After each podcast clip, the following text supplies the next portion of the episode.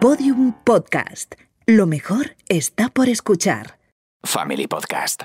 Un proyecto de Santillana para compartir en familia. Ni debemos ni podemos permitirnos educar a nuestros hijos sin inculcarles el amor por la naturaleza, el respeto por el medio ambiente, enseñarles la importancia del reciclaje, concienciarles en el cuidado de los mares y también en el respeto por el planeta es fundamental para frenar el cambio climático, una de las cuestiones que más preocupa a la sociedad. Las cifras son sobrecogedoras. En 2050 habrá más plástico que peces en el mar, según el Foro Económico Mundial, y más de 25.000 especies de animales y plantas van a dejar de existir no se toman medidas. Pero, ¿cómo educamos a nuestros hijos en el cuidado del medio ambiente? ¿Cómo les inculcamos ese amor y ese respeto por la naturaleza para evitar estas cifras? Hoy nos acompaña Eike Freire, ella es pedagoga, experta en educación en el medio ambiente y autora, entre otros, del libro Educar en Verde. Eike, hola, ¿qué tal? Hola, ¿qué tal Inés? ¿Qué es la pedagogía verde? Bueno, la pedagogía verde es eh, un enfoque educativo que acuñé hace unos 15 o 20 años reflexionando sobre formas de pedagogía, sobre los colores de la pedagogía. Eh, la pedagogía tiene mucho que ver eh, de alguna forma con la ideología, en el sentido de que lleva en sí la posibilidad de construir un mundo mejor, otro mundo. Está basada en el contacto con la naturaleza y yo siempre digo que es una manera de acompañar, bueno, un pensamiento, una reflexión y también unas metodologías para acompañar el desarrollo humano en contacto con la naturaleza. Los niños y las niñas especialmente, pero también eh, personas adultas, pero en especial los niños y las niñas, para ellos es muy importante porque el ser humano ha pasado el 99,9% de su historia evolutiva en bosques aunque parece que lo hayamos olvidado, y nuestros organismos están perfectamente afinados, digamos, están predispuestos para desarrollarse y completarse en ese entorno. Hay que tener en cuenta que nacemos completamente inmaduros por un tema de, tamaño pélvico de la, de la, mujer cuando nos pusimos en bipedestación y entonces eh, una criatura humana nace con nueve meses cuando en realidad por el tipo de animales que somos, el volumen que tenemos, tendría que, para nacer madura, tendría que nacer con 18. Date cuenta que muchos animales ya cuando nacen ya eh, ya andan, ya, quiero decir, ya o trotan o lo que sea, y nosotros pues no sabemos nada, realmente nacemos completamente inmaduros y nos completamos, realmente maduramos en, en contacto con la naturaleza. Esa precisamente es una de las máximas, educar estando en contacto con la naturaleza, pero ¿nuestros hijos tienen el suficiente contacto con, con el medio ambiente? No, justamente en los últimos es algo que que ha cambiado en los últimos 50 años especialmente. Es una evolución progresiva, digamos que nuestra cultura se ha ido progresivamente alejando del medio natural. De hecho, incluso en la manera de pensarnos hay una especie de fractura, porque cuando hablamos de la naturaleza no nos incluimos cuando somos seres naturales. Y los niños de hoy, especialmente ya con el desarrollo industrial, esta separación y este alejamiento ha sido muy, muy fuerte.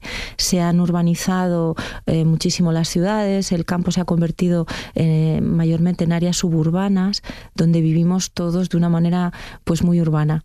Eh, y también se han urbanizado las mentes, como dicen algunos. Entonces, pues, por ejemplo, alguno de los datos que tenemos es que aproximadamente pasan el 90% de, de, su tiempo en espacios cerrados. Eh, por ejemplo, las famosas pantallas pasan muchísimo tiempo encerrados y mucho tiempo pendiente de pantallas eh, que, no, que no favorecen para nada su, su desarrollo.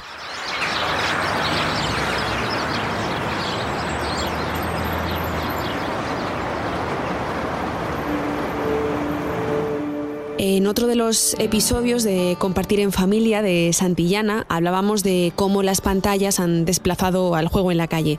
Eh, cada vez vivimos más en ciudades, nos hemos alejado cada vez más del medio natural. ¿Cómo podemos educar a nuestros hijos para que reconecten con la naturaleza? Mm, bueno, ¿cómo reconectar? Eso es la pregunta del millón. Yo creo que educamos mucho con, con el ejemplo. Entonces, por ejemplo, si a nosotras nos gusta mucho el campo y nos gusta, eh, eh, nos gustan las plantas, los animales, nos gusta estar fuera, nos gusta, nuestros hijos al final eh, van a seguir nuestro nuestro ejemplo porque ellos nos quieren y porque el amor es una de las cosas que más que más educa, ¿no? Y luego muchas veces no es tanto tampoco inculcar, es decir, hacer activamente algo, cuanto retirar eh, de alguna forma retirar eh, obstáculos, ¿no? Porque muchos obstáculos los ponemos nosotros. O sea, cuando un niño o una niña se está relacionando con algo natural, se está manchando, se está subiendo a una piedra o a un árbol, eh, o se está pues haciendo, relacionando con un bicho, y el adulto o la adulta que le está acompañando está sintiendo miedo, asco, etcétera, claro, eso el niño lo recibe y eso hace que él mismo también sienta esto, ¿no?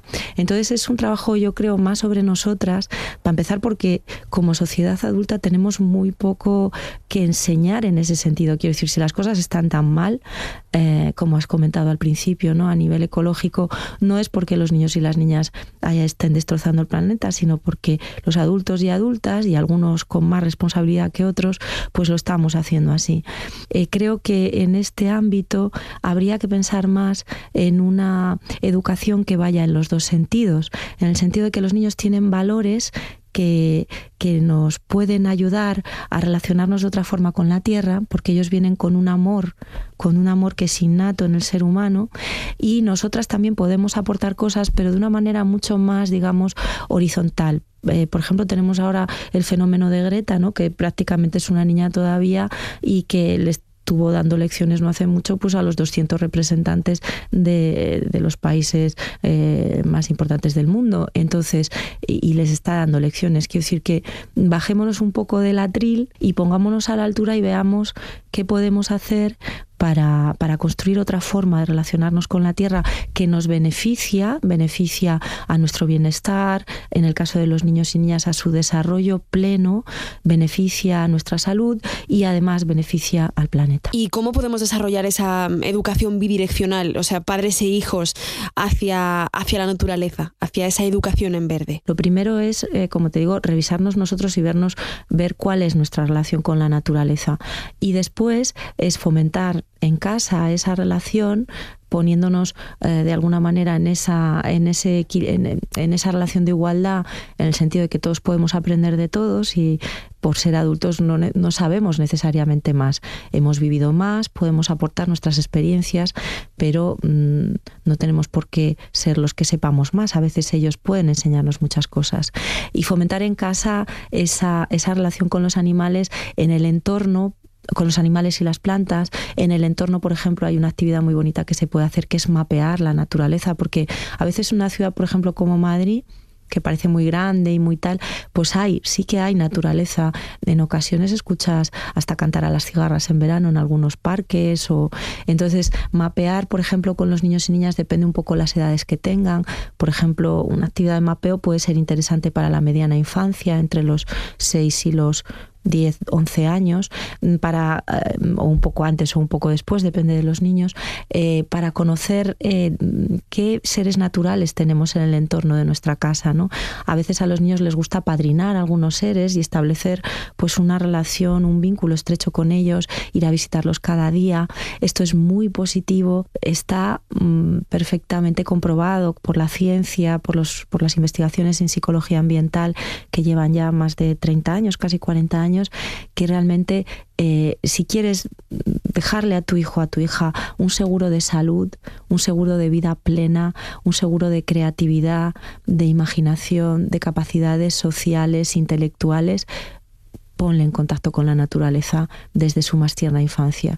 Las investigaciones, por ejemplo, prueban que los grandes eh, investigadores en diferentes campos, como puedan ser la literatura o la ciencia o el arte o las matemáticas, tienen eh, recuerdos de su infancia muy potentes en contacto con la naturaleza y a esos recuerdos vuelven regularmente cada vez que quieren buscar inspiración, que quieren encontrar eh, soluciones a, a los problemas que tienen.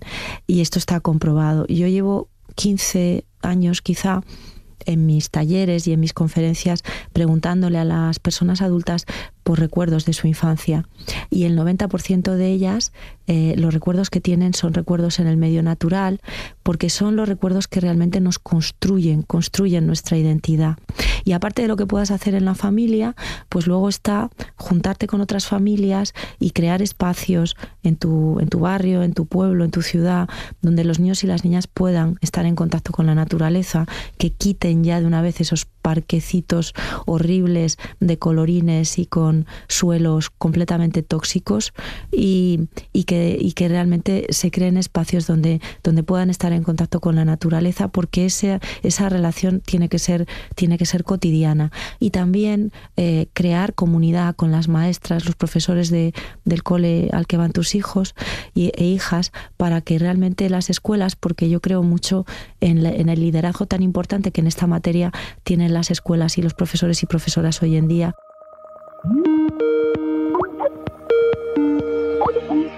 Hola, buenos días. Hola Elena, ¿me escuchas? Ahora sí te escucho bien, te escucho bien. Elena Miranda, profesora de Educación Ambiental en México DF. ¿Cómo educamos a nuestros hijos en el cuidado del medio ambiente? Mira, esa curiosidad se despierta exactamente desde muy pequeños. Yo sé que lo tienen, los tienen los papás, son los primeros educadores. Pero el niño ya entra muy pequeño a las aulas, ya entra muy pequeño al sistema educativo.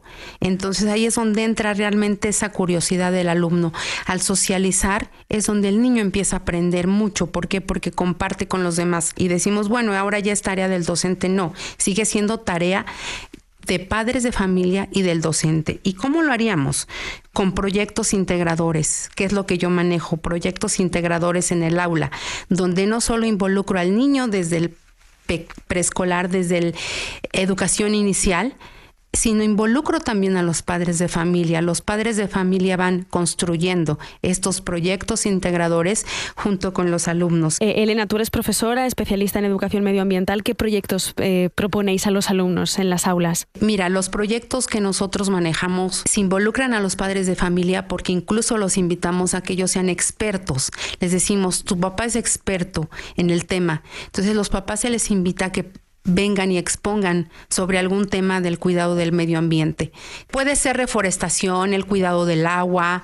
Eh, el cuidado del agua es muy importante. Nosotros, eh, bueno, por donde estoy en Ciudad de México, hay un río vivo, que es el único río vivo que tenemos y, por ejemplo, fue el cuidado del agua. Pero no solamente fue el cuidado del agua, nos fue llevando a reforestación, a no tirar la basura, y los mismos papás y los niños integraron en ir y recoger basura, en poner botes de basura, en reciclar lo que habían encontrado. Todo se implicó y por eso es integrador, pero si involucras al papá y que no nada más es el niño, sino los papás se involucran en esta parte, es es donde se gana, donde sí tenemos un ganar, ganar. ¿Por qué? Porque no solo se va a quedar en el colegio, va a salir para todas las casas. Y no solamente trabajáis la teoría, sino que además vais, lleváis a los alumnos al lugar para que planten árboles, para que estén en contacto con, el agua, para que recojan la basura. Esa es la clave, ¿no? Que ellos Esa es la clave. hagan las actividades. Exacto, que, que se nos quite el pensar, ¿y yo por qué voy a recoger si yo no lo hice? ¿No? Si yo no lo tiré. No, nos corresponde. Si tú lo estás viendo que está en el piso, recógelo, porque no es su lugar. ¿No? Hace dos semanas exactamente acabamos de hacer en el colegio el ir a recolectar basura a, una, unas barrancas, ahora son de aguas negras, pero sin embargo había todavía agua limpia. ¿Y qué implicó? Primero llevar, inculcar al alumno, a ver qué vamos a investigar, por qué lo vamos a hacer, qué es lo que te preocupa, ¿no? Pues me preocupa mi comunidad, me preocupa mi entorno. Decían ellos, tengo miedo de lo que va a pasar mañana. Pues vamos a entrar en acción. ¿Y cómo?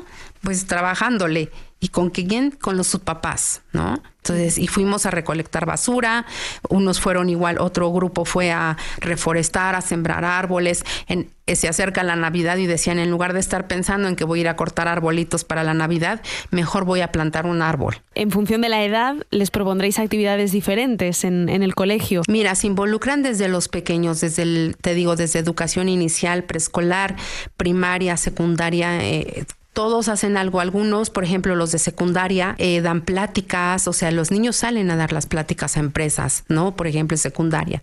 Los pequeños juntan botellas, juntan este tetrapack, o sea, van armando todo eso, se los llevan se lo venden a una empresa para que hagan cajas de cartón, por ejemplo. O sea, todos estamos trabajando en el colegio de esta manera, pero el papá es una pieza fundamental. Incluso es posible que los alumnos conciencien también a sus padres. Exacto. Muchas veces decimos esa parte, no tenemos a los papás. Yo les comento a, mis compañeros docentes, no te preocupes porque no tengas a los papás, preocúpate porque tienes aquí a tus alumnos y desde tus alumnos se van a llevar el ejemplo a casa y poco a poco vamos a ir cambiando estos hábitos del cuidado del medio ambiente. Pues Elena Miranda, profesora y especialista en educación medioambiental, muchas gracias por habernos atendido. Gracias Inés.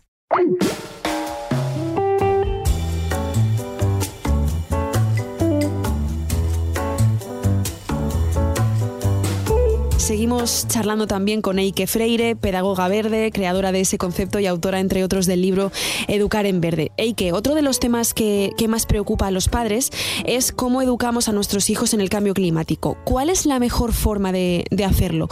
¿Cómo podemos mantenerlos al día de los datos, de la información bueno, pues sobre el calentamiento global, sobre la extinción de especies, sin ser alarmistas? Quizá sí que es interesante que niños y niñas tengan esa información, sobre todo si la piden, porque de alguna manera pues toda la información hoy en día está ahí y no es difícil que un niño o una niña vea pues algún tipo alguna noticia, alguna y efectivamente que lo vean en la propia, a lo mejor en la propia naturaleza, que sería lo más interesante, ¿no? Porque ahí lo tenemos concreto. Eh, los temas, por ejemplo, de eh, exceso de plásticos y todo esto son muy fáciles de ver y es muy interesante para niños y niñas participar en tareas de, recogida de basuras, ya sea en playas, en bosques, en esto es, muy interesante si se hace correctamente y, y realmente se enfoca desde el cuidado y el amor al planeta. ¿No? se trata de inculcar de nuevo y no se trata de sentarte delante del niño y así de, de a bote pronto empezar a, hacerle una conferencia sobre el cambio climático. Se trata más bien de, a partir de observaciones, a partir de comentarios, de lecturas. Ahora mm, hay algunos libros interesantes que están saliendo ahora mismo sobre el tema para niños y niñas. Bueno, pues evocar esto sin que se entre en la reacción de miedo porque es completamente contraria al amor. O sea, el miedo cierra, el miedo te, te, cierra, ¿no? A partir de sus propios intereses, de sus motivaciones, pues nosotros vamos detrás y ofrecemos lo que podemos y también nos podemos, podemos disfrutar de esos descubrimientos. Yo he descubierto a muchos animales y plantas gracias a los niños y niñas. He aprendido muchísimo de setas, por ejemplo, con ellos. Mi hija siempre se ha sentido muy cercana a la naturaleza. Nosotros vivimos en la ciudad, pero venimos de, un pueblo. Y el campo ha sido muy importante para nosotros, así que desde pequeñita la hemos llevado los fines de semana. Le pone nombre a las cosas. Tiene un árbol al que llama Naranjito y un conejo al que llama Pepe. Un jueves, mi hijo llegó a casa y me dijo, papá, ¿puedo ir mañana a una manifestación? Habían empezado los Fridays for Future y mi hijo no lo dudó. Había que salir a la calle para frenar el cambio climático. Lo de mi hija es un caso. En lugar de volver del colegio parece que haya venido de la guerra. Y no solo por las manchas, ¿eh? Heridas, moratones. El otro día le tuvieron que dar tres puntos en la pierna porque se cayó de un árbol.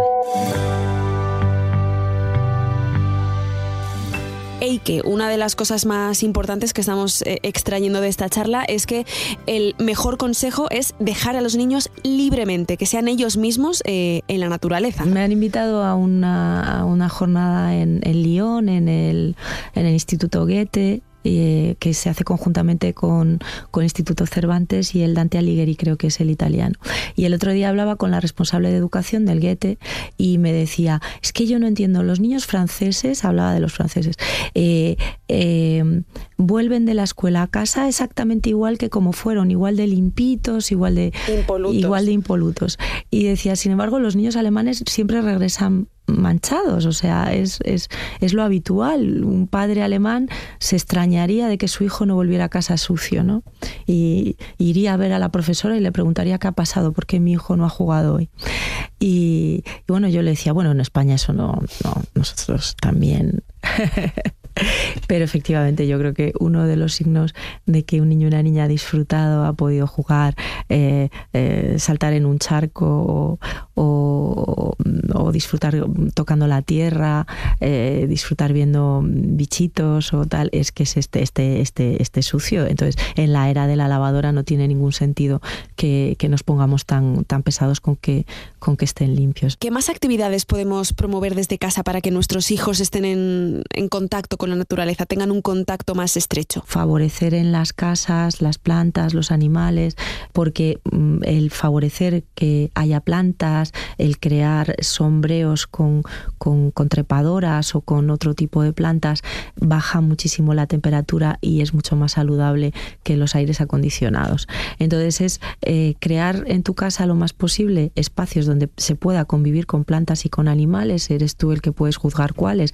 del entorno, mejor del entorno cercano, no vaya a ser traer galápagos de no sé dónde y tal, sino realmente los animales y las plantas del entorno cercano, pues abrir tu balcón a ellos, eh, puedes poner, yo qué sé, puedes poner comederos para los pájaros y, bebederos, comederos en invierno cuando tienen a lo mejor menos posibilidad de alimento y bebederos todo el año porque siempre pueden venir, puedes eh, crear, criar unas, eh, em, unos gusanos de seda o puedes tener pues algún animalito, alguna planta de la zona, fomentar esta posibilidad de, de, de apadrinamiento que les ayuda mucho porque los niños pequeños muchas veces necesitan, bueno, muchas veces no siempre, les, les educa mucho el responsabilizarse de un ser más pequeño todavía que ellos, ¿no? Les gusta, les hace crecer, les hace madurar y es muy bonito. Y juntarte con otras familias y propiciar estos espacios de contacto con la naturaleza para propiciar también que tus hijos se puedan relacionar de una manera natural, en contacto con la naturaleza, con el grupo natural de niños y niñas. Si tienes varios hijos, pues a lo mejor sí que tienen varias edades, con lo cual ya lo tienes en casa, pero en general los niños y niñas se construyen mucho en ese grupo, en esos grupos naturales de, un cierto rango de edad y a veces esto se les impide también por los miedos de las familias, o sea, o de los padres o de los adultos en general. Yo he visto eh, en parques de diversos tipos y en patios de escuelas, pues al pequeño no lo dejamos con el grande porque a lo mejor el grande le puede, le puede hacer daño. Eh, necesitamos confiar porque realmente eso forma también parte de la naturaleza, el contacto con la naturaleza, tiene que ver con la naturaleza humana y con el hecho de que siempre hemos crecido y nos hemos desarrollado en relación con personas de diferentes edades. Los niños y niñas tienen una conciencia muy social y necesitan mucho esa, esa relación y a veces la educación que fomenta solo eh, una relación de una sola edad no da el juego que da pues esa pandillita de, de diferentes edades que, ayuda a, crecer a los pequeños, a, los mayores a aprender a cuidar y en general da muchísimo, muchísima diversidad de habilidades, de capacidades y muchísima creatividad, de juegos más, mm, más potentes, más profundos y más creativos. Y sobre todo que no podemos ir en contra de la naturaleza porque es nuestro medio natural, es de donde procedemos, aunque eh, a veces se nos olvide. Y que el medio natural es fuente de todo lo que somos, que, que tu hijo desarrolle esa, ese vínculo fuerte con lo vivo. Entonces le dejarás el, el mejor legado que puedes dejarle. Ni el dinero, ni los diplomas, no hay nada mejor que eso. Pues Eike Freire, con esta reflexión nos despedimos. Gracias por habernos acompañado. Gracias a ti. La sociedad ha despertado en el cuidado del medio ambiente. El respeto por el planeta es una de las cuestiones que más preocupa especialmente a los jóvenes porque ellos son el futuro, van a habitar el planeta que nosotros les dejemos y son ellos los responsables de cuidarlo. Y nuestro papel como padres es acompañarles en el crecimiento medioambiental, pero también aprender nosotros en tomar conciencia de la importancia de cuidar el espacio en el que todos vivimos. Family Podcast un proyecto de Santillana para compartir en familia.